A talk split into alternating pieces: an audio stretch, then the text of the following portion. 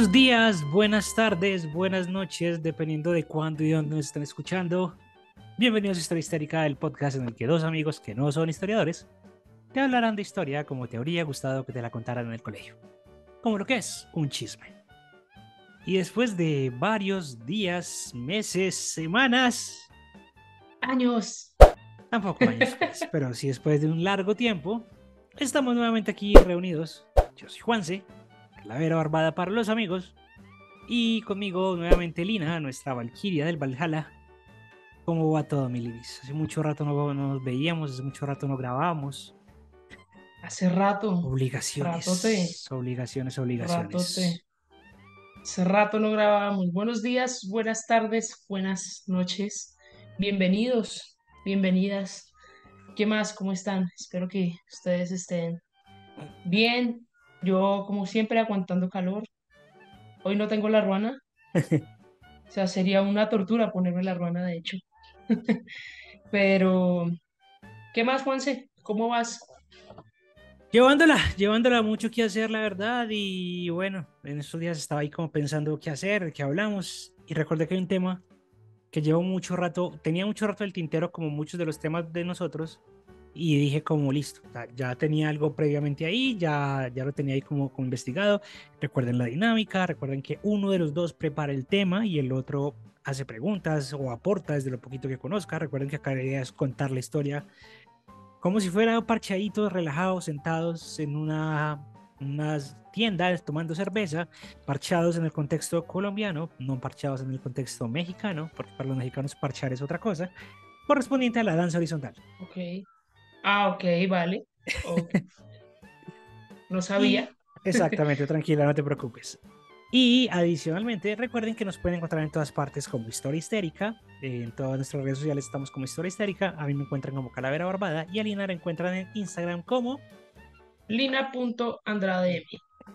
Perfecto. ¿Quieres que te dé pistas o nos vamos de una vez? Por la canción de fondo, siento que puede ser algo de circo, como de, ¿Frío? no sé. ¿Tiene que ver algo con el arte? ¿Arte Frío. escénico? ¿Frío? Ok, no, entonces dame pistas porque Ok, listo. estoy nula. Guetos.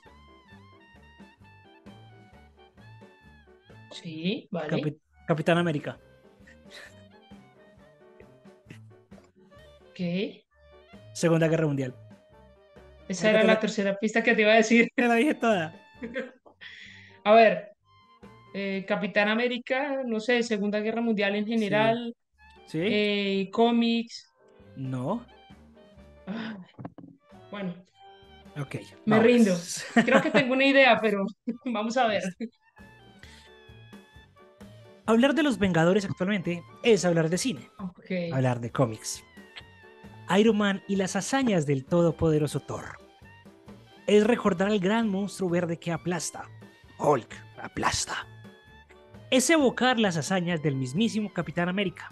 Sin embargo, ni Steve Rogers habría hecho lo que estos vigilantes anónimos contemporáneos al Cap planearon, ya que una vez terminada la Segunda Guerra Mundial, buscaban aplicar la famosa ley del talión, multiplicando los judíos que perdieron la vida en los campos de concentración por mil, asesinando, envenenando y torturando a cuanto ex soldado nazi encontraban, aunque en ocasiones bastaba solamente con ser alemán porque en una guerra todo se vale, y porque bajo el espíritu de Nakam, la venganza, quisieron acabar con todos los germanos, por lo cual hoy hablaremos de los Vengadores judíos.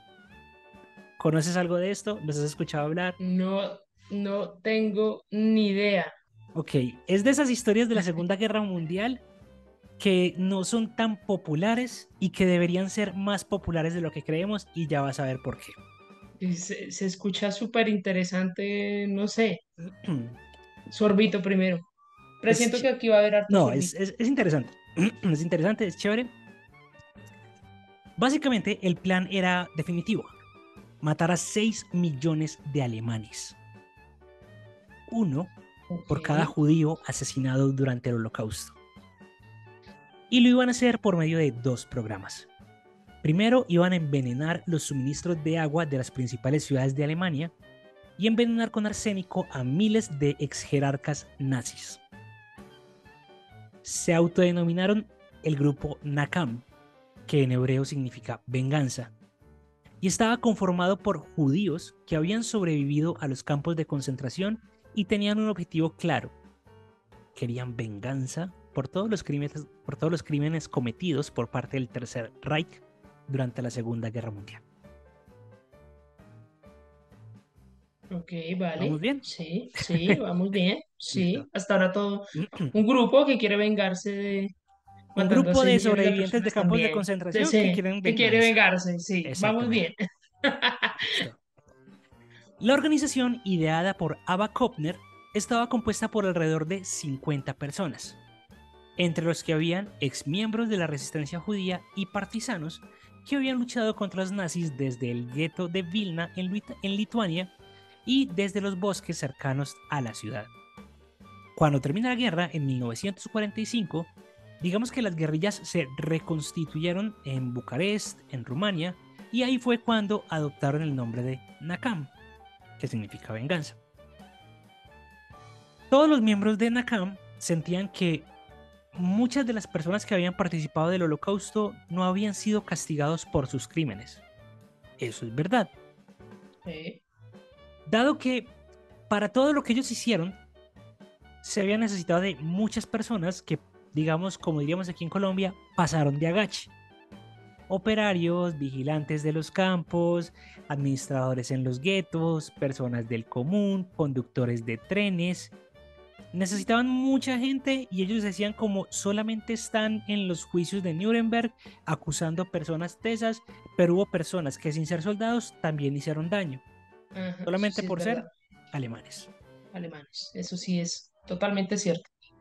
Entonces, para estos manes, cualquier colaborador era culpable y cada uno de ellos tenía que recibir venganza. Entonces decidieron empezar a rastrear y planificar, ejecutar y torturar a las personas.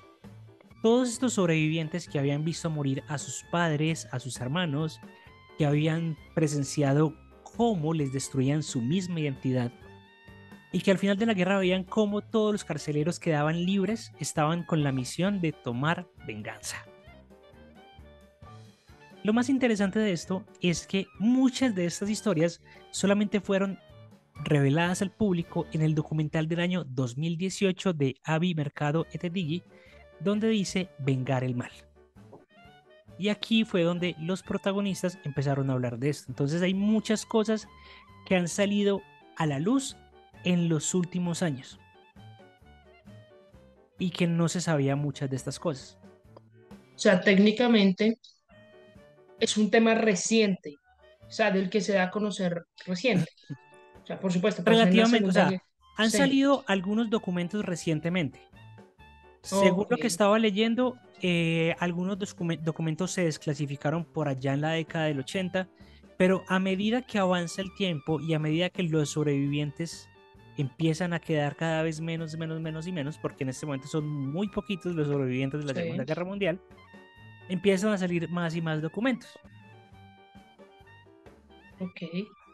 Por ejemplo, Joseph Harmatz, en el año 2016, para una entrevista para Associated Press, dijo, el objetivo era uno, matar alemanes. Tantos como fuera posible. Más- Aquí, aquí, perdona, qué pena. Aquí yo entro en una duda, Juanse. O sea, cuando dice matar alemanes, por supuesto, imagino yo que habrían alemanes pocos, ¿sí? Que no estaban muy de acuerdo con todo lo que estaba pasando. Creería yo, ¿sí? creemos. A ese, sí, e- a ese, por- a ese porcentaje pequeño también se les mataba por ser alemanes. Estas personas estaban radicalizadas Ok, y vale. ellos decían, a nosotros nos mataron por ser judíos. A ellos hay que matarlos por ser alemanes. O sea, sí o sí querían acabar con, con, con todo lo que tuviese que ver con Alemania. Correcto. Este tipo del que te hablo, Joseph Harmatz, era lituano tenía 21 años cuando sobrevivió al gueto de Vilnius y además de ser testigo del asesinato de sus abuelos, sus dos hermanos habían muerto, sus padres se habían suicidado y él mismo, como prisionero, había sido obligado a quemar los cuerpos de las víctimas del nazismo. Él decía lo siguiente, dos puntos abro comillas. He visto a ancianos judíos con la cabeza abierta por una bala, con el cerebro desbordando, a una joven mujer y a una mujer embarazada mientras los mataban, a una madre sosteniendo a su bebé mientras ambos eran asesinados. Y sigue. Nuestra intención era matar a 6 millones de alemanes, uno por cada judío asesinado por los alemanes. Y esto lo dijo él en el año 1998 para una entrevista que le hicieron en el periódico The New York Times.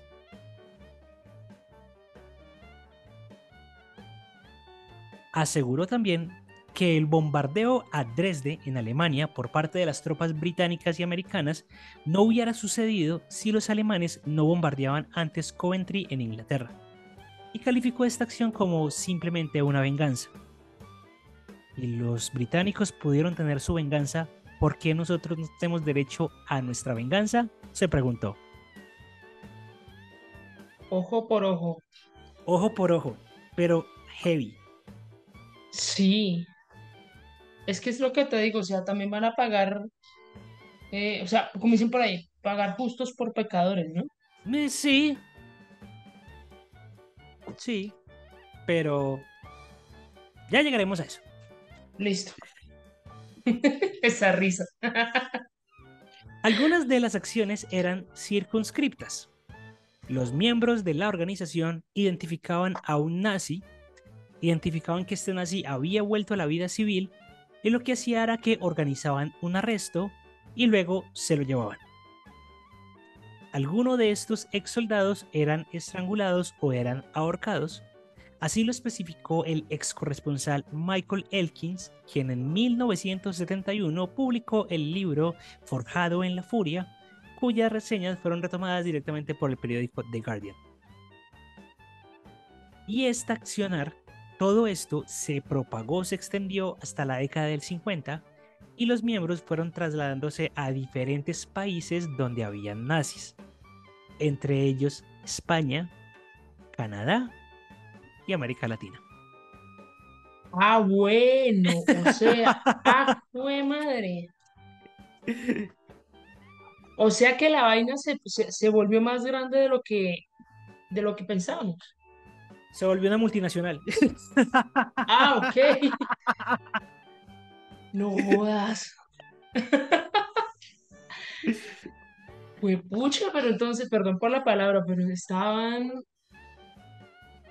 o sea, eso tiene un nombre ahorita, no me acuerdo, porque es que tampoco, digamos, no lo llamaría secta o algo así, pero sí es como una manera de, no sé si tú conoces la teoría de la aguja hipodérmica. No. Bueno, es básicamente que a ti como persona te van inyectando información, información. Las personas que tienes a tu alrededor, lo que tú ves y todo eso. Entonces, este grupo, según lo que tú cuentas, hizo eso pues también para, para poder, digamos que, llegar a otros, a otros judíos, ¿no? Sí, Porque es que no estamos hablando de un solo territorio. No, no un solo territorio, pero sí era un grupo demasiado reducido, pues porque tú no puedes ir por ahí por la vida contándole a todo el mundo como que estamos matando alemanes. Pero, pero, o sea, para llegar a América Latina, porque es que mira dónde están, mira del sitio donde están, bueno, donde estaban, ¿sí? Para llegar acá, pues, madre, eso es mucho territorio ahí se regó, la, se regó la ola, como se dice coloquialmente. Exactamente. Los Vengadores rastrearon en los suburbios de Winnipeg, Canadá, a Alexander Lack, responsable de la muerte de 100.000 judíos en el campo de concentración estonio de Yagala. Entonces planificaron su asesinato.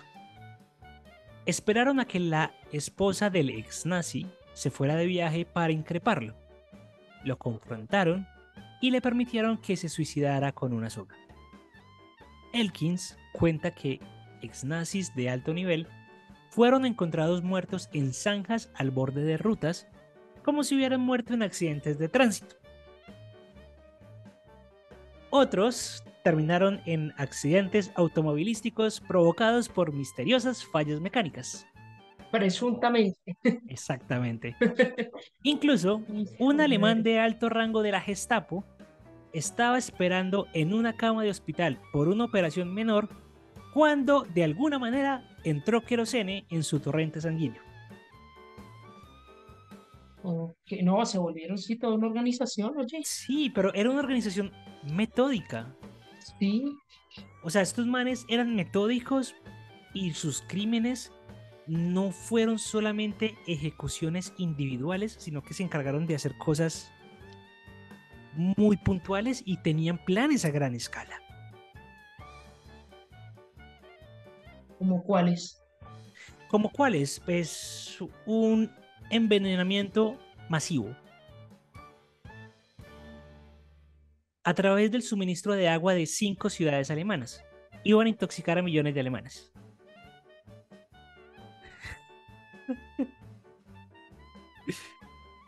Pues por poco y se igualan. Este plan surgió por parte del ideólogo de la organización, Kopner. En el año 1946, miembros del grupo llegaron a infiltrarse en las centrales, en las centrales hidráulicas de Hamburgo, de Nuremberg, de Frankfurt y de Múnich. Los manes estaban metidos en cuatro centrales hidráulicas de Alemania, de las más grandes. En las ciudades principales. Exacto. ¿Qué fue lo que pasó? Que Kovner estaba llevando el veneno hacia Europa y fue arrestado en un barco. Esto generó ciertas sospechas por parte de las autoridades británicas que fueron las que lo encontraron este man metido en un barco con un montón de veneno por lo cual, eh, el mal lo que hizo fue tirar todo el veneno por la borda.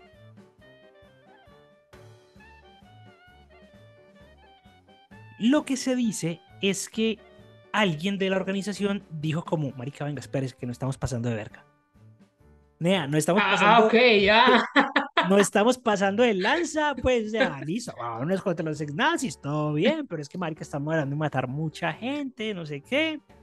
Nos pasamos un poquito nomás. poquito de vergas.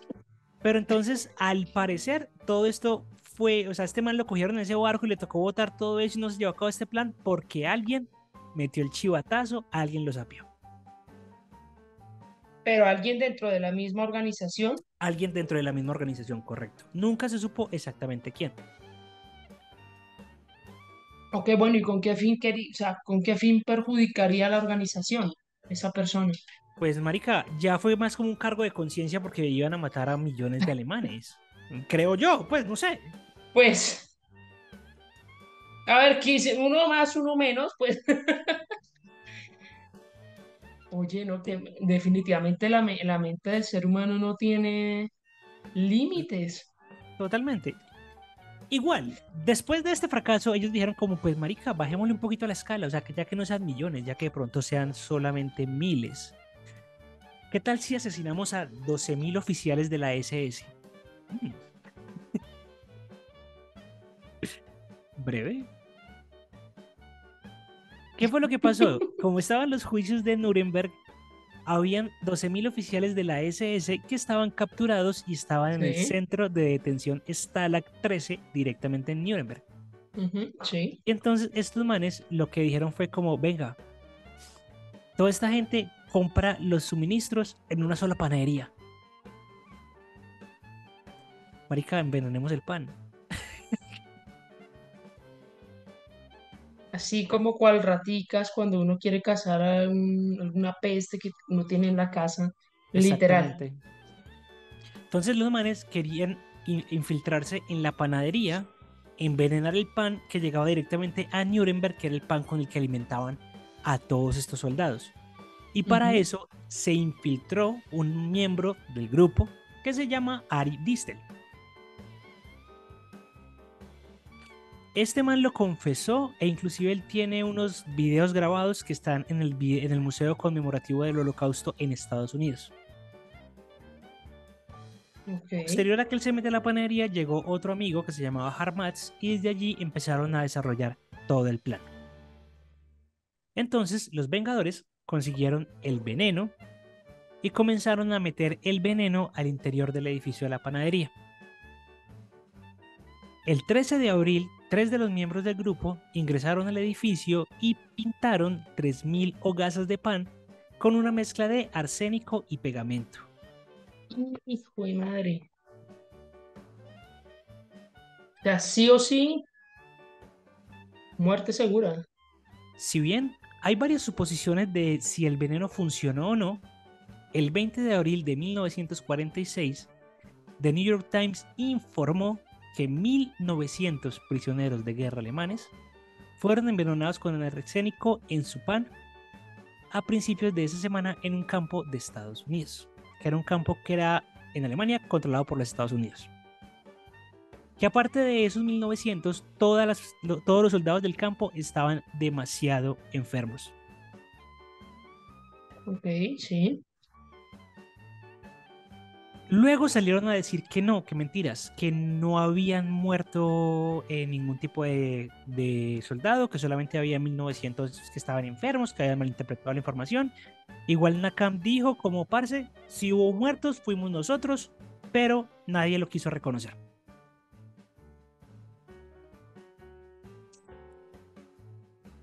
Lavaron las manos. Exactamente. Lo que sí se sabe es que después de ese ataque, a Harman Distel y al resto de los Vengadores judíos tuvieron que huir rápidamente. Entonces, en la frontera de la en aquel entonces Checoslovaquia, fueron recibidos por Yehuda Maimon, un sobreviviente del campo de concentración de Auschwitz en Polonia. Este man llevó al grupo a un territorio donde posteriormente se construiría el Estado de Israel.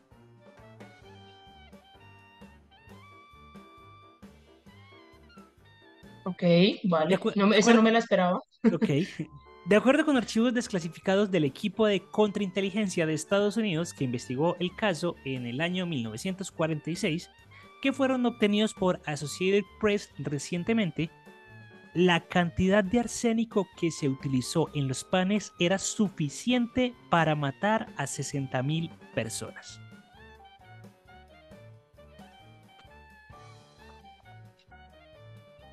Sorbito. Sorbito. O sea, 60 mil y mataron mil. 900, al parecer pasaron 900. mataron no- 1900, según reportes, unos dicen que sí, otros dicen que no, no hay una cifra oficial. Lo que sí se dice es, marica, con ese pan podrían haber matado 60 mil personas tranquilamente. Por la cantidad de arsénico que tenía. Muy. Muy visionarios. Sí, claro. Debería montar un, no sé, un negocio de matarratas. Ah, no, les iría súper bien. Sí. Según No. Fox... ¿Qué? Eh, no, te iba a decir que no me esperaba eso. No me, esper- no me esperaba este capítulo. La verdad, no sé. En mi imaginario tenía otra cosa. Pero es que, o sea, mi- mira que nosotros llevamos que ya dos años más o menos. Sí, un poco más, poco canal. menos.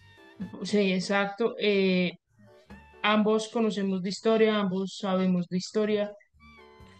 Y siempre hay algo que nos sorprende. siempre hay algo que nos sorprende, sí. O sea, hemos leído unas barbaridades, hemos dicho aquí unas cosas, hemos conocido personajes, ¿sí? Acá en, en YouTube, en TikTok, en, en donde sea, o sea, pero parce, siempre, o sea, no, no- yo no termino de sorprenderme, Como diría verdad. Sebastián Camelo, siempre No. podemos ser peores.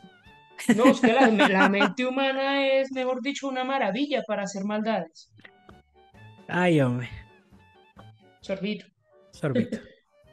Según Fox News, después de que Harmatz y Distel aparecieron en el año 1999 en un documental televisivo narrando los detalles de la operación, o sea, todo este tiempo estuvieron perdidos, autoridades alemanas investigaron a ambos durante meses, pero los fiscales concluyeron que, aunque hubo un intento de asesinato, no presentarían los cargos debido a las circunstancias extraordinarias.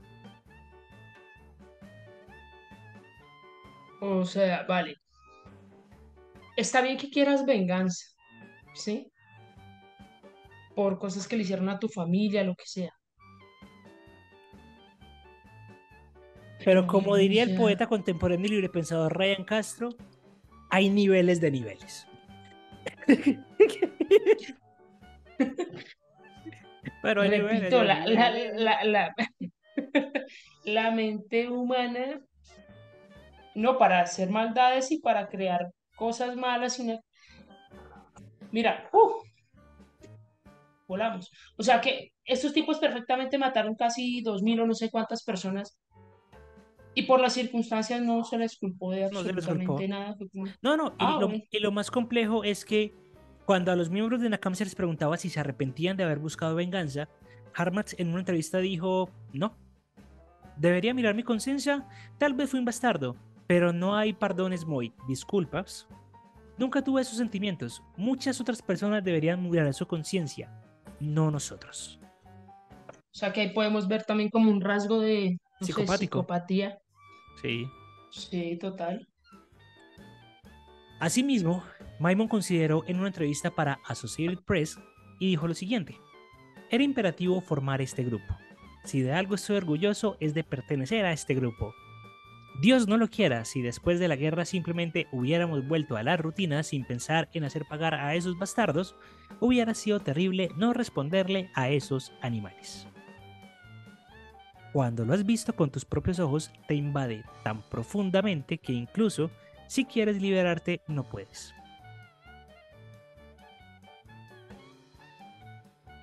Un rasgo psicopático ahí como en ese grupo, Exactamente, por parte de todos. muchísimo. Sumado a Leopoldo Basiman, quien suministró el arsénico para envenenar a los jerarcas de la SS, consideró años más tarde que la experiencia de Auschwitz no le dejó otra alternativa más que tomar represalias. Por supuesto que pensé en la venganza.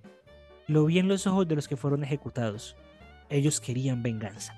Sostuvo Rachel Glixman y dijo, quería vengarme desde el momento en que vi lo que le hicieron a mi madre.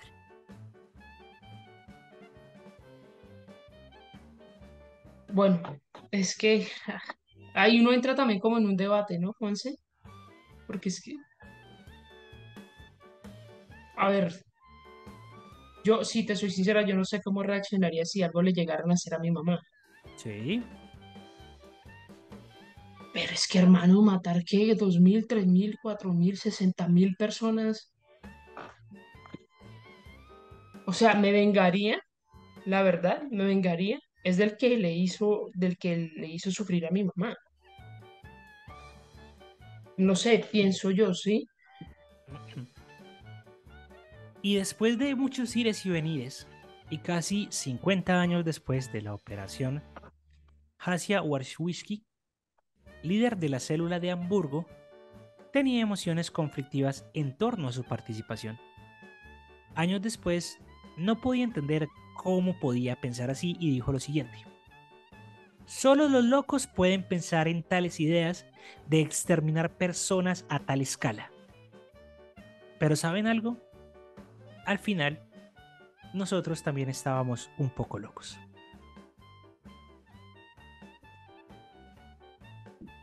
Loco y fue.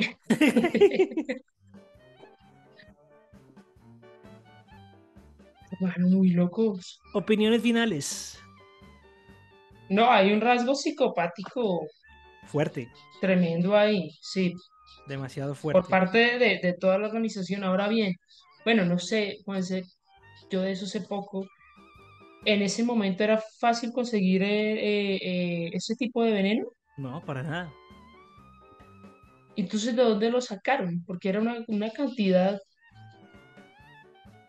Lo importante no es saber, lo importante es saber quién sabe, diría mi abuelo. ¿Cómo lo hicieron? Opinión. Pero bueno. Lo lindo de la historia es eso. Lo lindo de la historia es que seguimos y seguimos y seguimos. Y no importa lo que pase, siempre pasa algo que nos logra sorprender, nos logra sacar. Y aún así podemos eh, mirar al interior y darnos cuenta que siempre podemos ser peores. quiero aclarar una cosa y es que eh, nosotros, lo que decía Juan al principio, nosotros somos muy abiertos en los temas y así como somos abiertos también tratamos de tomarlo un poco a la ligera, ¿sí? O sea, Sí. Si nos reímos y eso no es porque No es por faltar el insultar a la respeto a las historia, exacto, Es sino porque que nos yo parece considero, surreal, nos parece surreal que exacto, este no, y que la, y, que la risa y el humor es una manera de poder, digamos que afrontar o, o, o analizar la historia, ¿sí? De digerirla más, para que me hagan entender. Entonces, Exacto. entonces, Y que que, nos si, reímos es por eso. y que si llegaron hasta acá eh, y van a decir es que no son historiadores, es que no se toman las cosas con seriedad, no, no lo hacemos. No lo hacemos en nuestra forma. Hay muchísimos canales que hablan de forma seria de muchísimos temas. Nosotros no. Nosotros recuerden- tenemos nuestra, nuestra personalidad. Totalmente. Y recuerden que estamos en todas las plataformas de podcast, Google, eh, Google Podcast, Apple Podcast, Anchor, Spotify, Speaker. También estamos en YouTube. Si se suscriben y comparten este episodio, nos ayudan un montón. Déjenos los comentarios, déjenos saber sobre qué temas les gustaría que tratáramos en los futuros episodios. Linis, muchas gracias nuevamente.